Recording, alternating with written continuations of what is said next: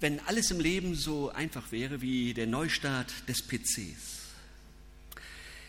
Wenn ich dadurch alle meine Probleme lösen könnte, loswerden würde. Einfach die Klasse wechseln, in der ich gemobbt werde und neu in einer neuen Klasse durchstarten. Ich bekomme eine neue Arbeitsstelle und die Probleme und die blöden Arbeitskollegen lasse ich zurück in der alten Stelle. Die zweite Liga schnell abhaken und dann in der Bundesliga im nächsten Jahr wieder durchstarten. Die Karten neu mischen und ein neues Blatt aufdecken. Alles zurück auf Werkseinstellung. Neustart im Leben. Davon hatte er noch nie etwas gehört. Er kennt keinen PC, er kennt keine Werkseinstellung. Er kommt aus einer anderen Zeit. Er wartete auf den Einbruch der Dunkelheit, denn nur die Nacht kann ihm den Schutz geben, den er sucht. Er braucht den Deckmantel der Nacht.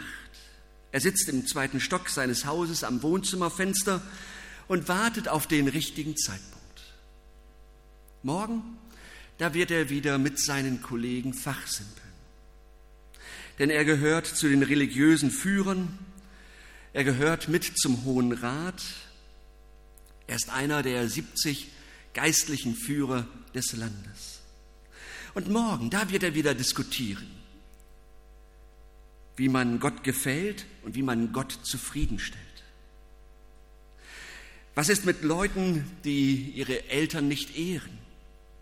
Muss man Arbeitsunwillige durchfüttern? Darf man am Sabbat Sandalen binden? Was sagt Gott dazu?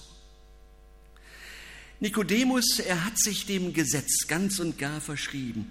Er ist glaubwürdig, er hat Einfluss, er gehört zur Elite, aber Nikodemus hat Fragen.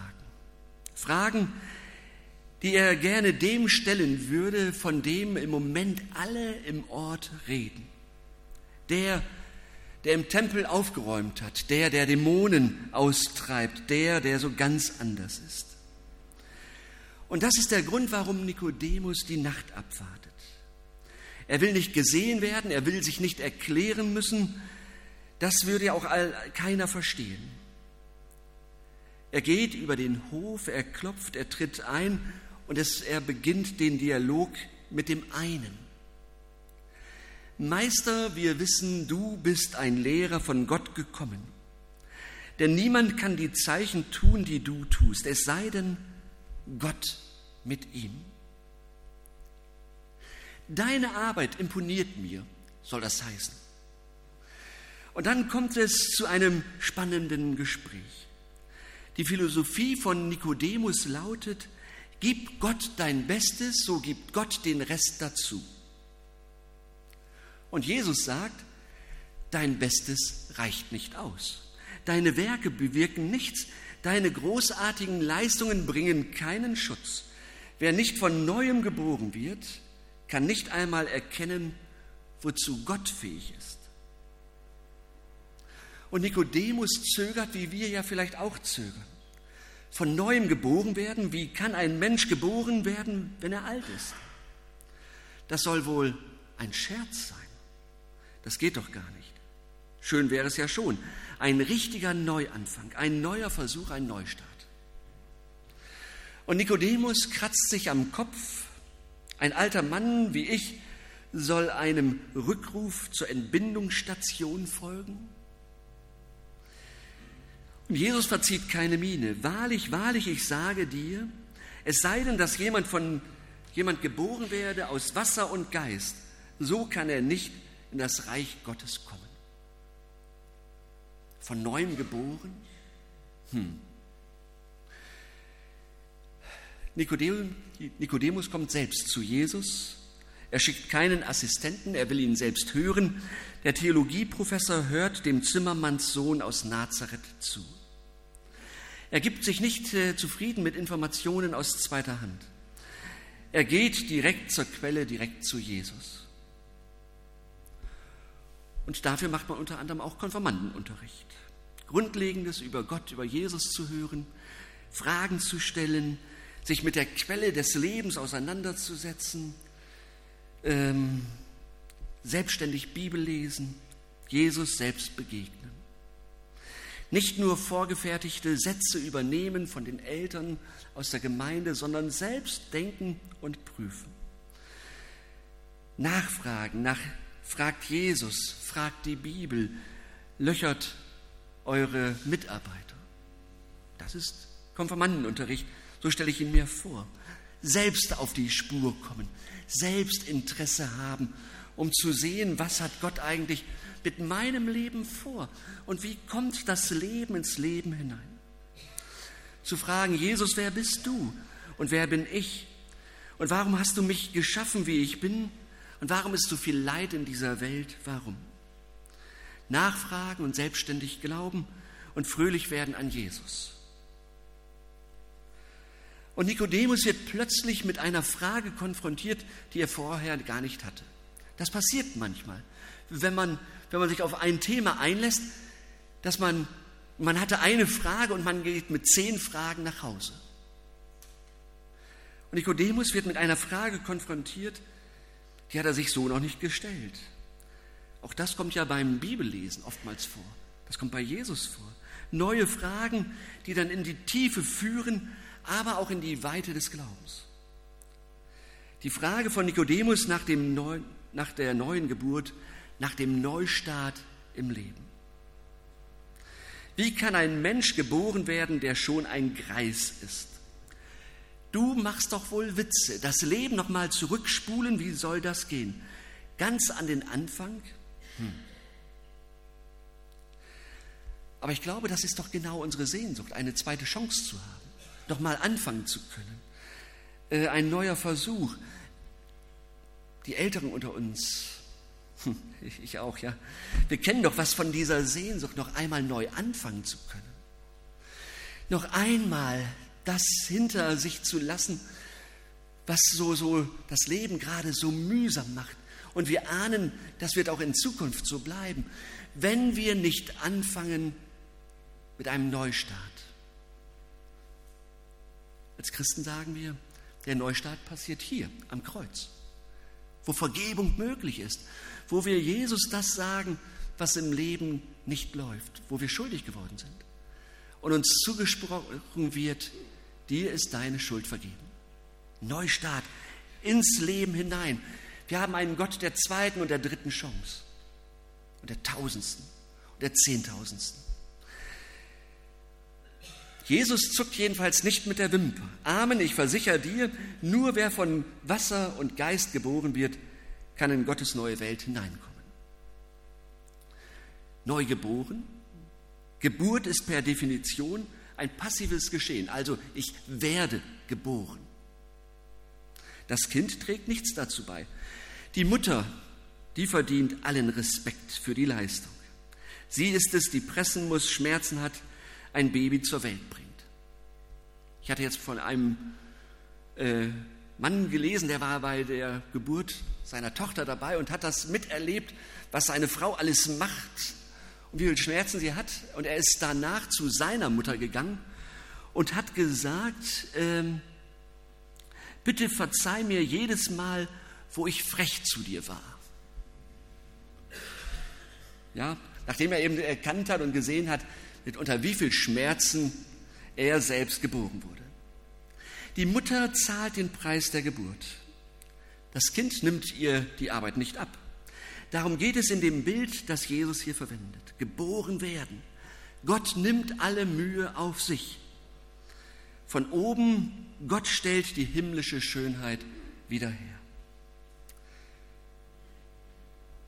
Nun muss ich das Wort wieder noch etwas ansehen.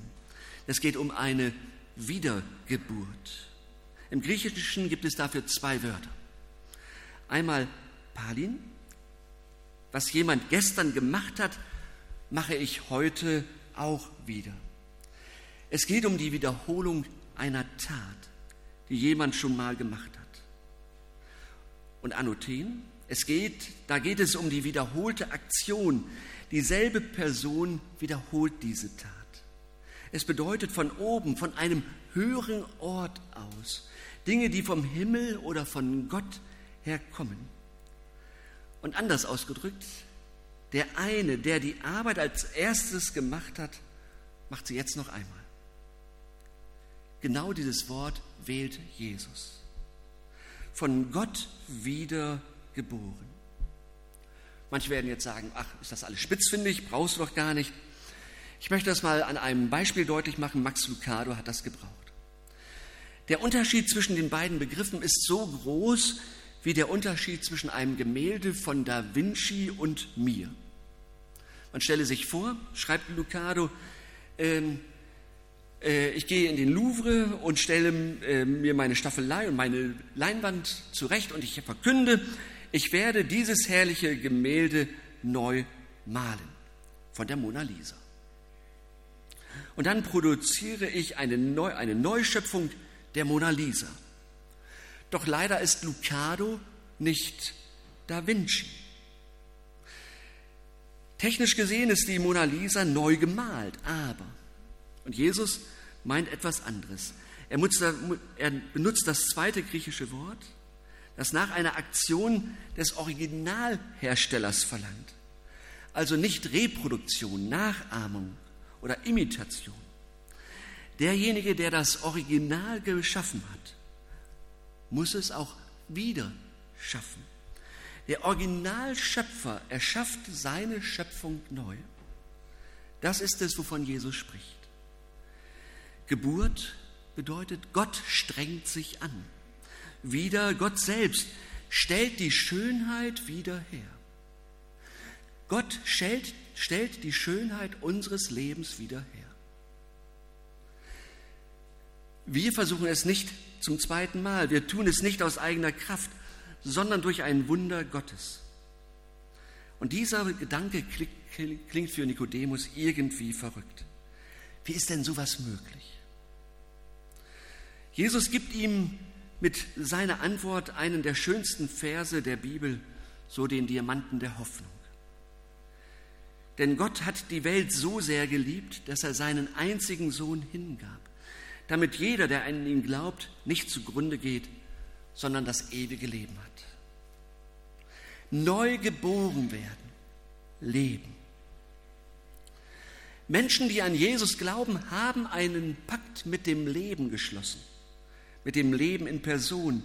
Christen müssen den Tod nicht mehr fürchten. Wir haben Hoffnung, die nicht an unserem Sterbedatum endet. Unsere Hoffnung ist mal auf den Punkt gebracht, grenzenlos, weil Jesus Christus die letzte Grenze des Todes eingerissen hat. Und seit Ostern gibt es genau diese Hoffnung. Diese Hoffnung ist begründet. Der Tod ist besiegt. Christen haben sozusagen eine Lebensschnur wiedergefunden. Nicht die Nabelschnur, aber die, die Lebensschnur zum Schöpfer hin. Wir haben die Lebensschnur zu Gott, zu Jesus. Und mit ihm die Hoffnung auf die Auferstehung, die Hoffnung auf das ewige Leben. Und dieser Glaube hat dann nicht nur etwas mit, äh, zu tun mit dem Wohlfühlen, aber vor allem etwas mit dem Nachhausekommen. Nach Hause kommen zu meinem Schöpfer und zum ganz Neuwerden, ein ganz neuer Mensch werden, wie Gott ihn sich gedacht hat. Was da passiert, wieder ein technisches Beispiel. In unserem Leben läuft sozusagen die ganze Zeit eine Software im Hintergrund, die mich jeden Augenblick meines Lebens daran er erinnert, dass ich hoffnungsvoll leben kann. Andere sagen, das ist der rote Faden in meinem Leben. Gott ist da. Und seitdem Gott da ist und ich, ich das weiß, ist die Hoffnung in meinem Leben. Dass ich mir das manchmal wieder bewusst machen muss, ist mir auch klar. Und deshalb sind wir hier zusammen. Deshalb gibt es Bibelstunden, Hauskreise, Konfirmandenunterricht und so weiter und so weiter. Teenkreis und so. Damit uns das wieder bewusst wird. Gott ist doch in unserem Leben drin. Er ist so die Software. Ja, es, wir sind durchdrungen von ihm. Und wie das aussehen kann, dass ich weiß, dass da die Hoffnung in meinem Leben ist? Es gibt ein Buch von Alexander Gard, einer, der sich ganz viel auseinandergesetzt hat mit Zweifeln, auch äh, mit Atheismus und so. Und er hat von einem Gespräch erzählt, das er mit einem Freund hatte. Die Frau des Freundes ist gestorben, zwei kleine Kinder haben nun keine Mutter mehr. Und beide überlegen nun, also Alexander Gard und sein Freund, wie es weitergehen kann, auch mit dem Glauben an Jesus. Und sie spielen das einfach mal durch. Was wäre, wenn sie oder wenn er jetzt Schluss macht mit Gott? Und er kam zu dem Ergebnis, es gibt keine Alternative. Egal was passiert ist, ohne Jesus ist alles noch viel schlimmer. Ohne Glauben gibt es für mich überhaupt keinen Sinn und kein Ziel. Und Alexander Gard sagt unter dem Eindruck des Gesprächs, ich könnte jetzt ganz viele Gründe nennen, warum ich Christ bin und gerne Christ bin. Weil ich Gottes Liebe in meinem Herzen fühle und glaube. Weil ich einfach glücklich bin, dass Gott mich in seiner Hand hält. Diese widersprüchliche Welt, alle Menschen, meine Familie, meine Freunde und mich selbst. Und weil Jesus mir all das vergibt und vergisst, was ich an den anderen Menschen, an mir selbst und an meinem Schöpfer getan habe. Aber abgesehen von dem Beglückenden, was ich in dem Glauben an Jesus finde, es gibt einfach keine sinnvolle Alternative zum Glauben.